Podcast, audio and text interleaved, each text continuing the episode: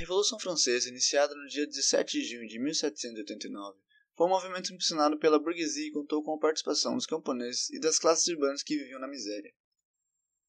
No final do século XVIII, a França era um país agrário, com a produção estruturada no modelo feudal. Para a burguesia e parte da nobreza, era preciso acabar com o poder absoluto do rei Luís XVI.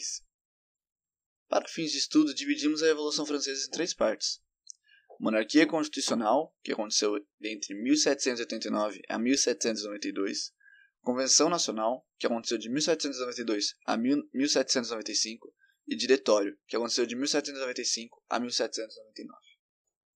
As principais causas da Revolução Francesa foi por conta que a burguesia, preocupada em desenvolver a indústria no país, tinha como objetivo destruir as barreiras que restringiam a liberdade do comércio internacional. Dessa forma, era preciso que a França adotasse, segundo a burguesia, o liberalismo econômico. A burguesia também exigia as garantias de seus direitos políticos, pois ela era quem sustentava o Estado, posto que o clero e a nobreza estavam livres de pagar imposto. Apesar de ser a classe social economicamente dominante, sua posição política e jurídica era limitada em relação ao primeiro e ao segundo Estado. Outra principal causa da Revolução Francesa foi o Iluminismo, que se propagou entre os burgueses e propulsionou o início da Revolução Francesa. Esse movimento intelectual destinava duras críticas às práticas econômicas mercantilistas, ao absolutismo e aos direitos concedidos ao clero e à nobreza. A crítica à situação econômica, às vésperas da Revolução Francesa em 1789, exigia reformas e gerava uma, grade, uma grave crise política. Essa se agravou quando os ministros sugeriram que a nobreza e o clero deveriam contribuir no pagamento de impostos.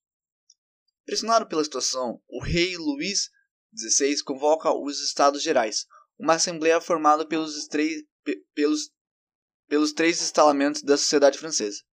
O primeiro estado, composto pela, pelo clero, o segundo estado, formado pela nobreza, o terceiro estado, composto por todos aqueles que não pertenciam nem ao primeiro nem ao segundo estado, no qual se declarava burguesia.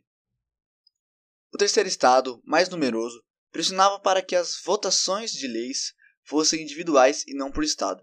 Somente assim o terceiro estado poderia passar normas que os favorecessem. No entanto, o primeiro e o segundo estado recusaram essa proposta e as votações continuaram a ser realizadas por estado.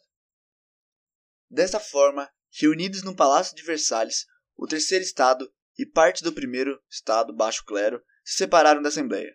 Em seguida, declararam-se declararam legítimos representantes da nação, formando a Assembleia Nacional Constituinte e jurando permanecer reunidos até que ficasse pronta a Constituição.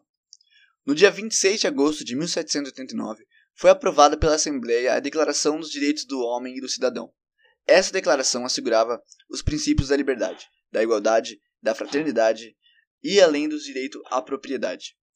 A recusa do rei Luís XVI em aprovar a declaração, a declaração provocam, provocaram novas manifestações populares. Os bens do clero foram, foram confiscados e muitos padres e nobres fugiram para outros países a instabilidade na França era grande. A Constituição começou a ficar pronta em setembro de 1791.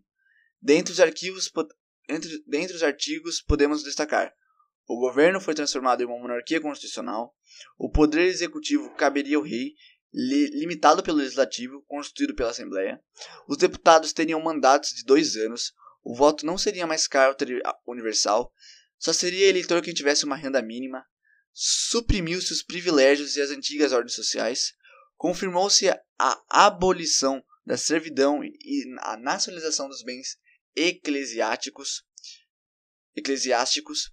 Manteve-se a escravidão nas colônias.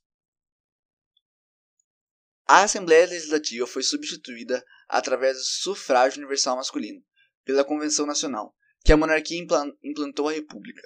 Os jacobinos eram a maioria nesse parlamento, neste novo parlamento.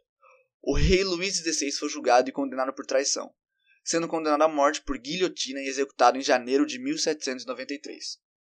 Meses depois, a rainha Maria Antonieta teria o mesmo destino.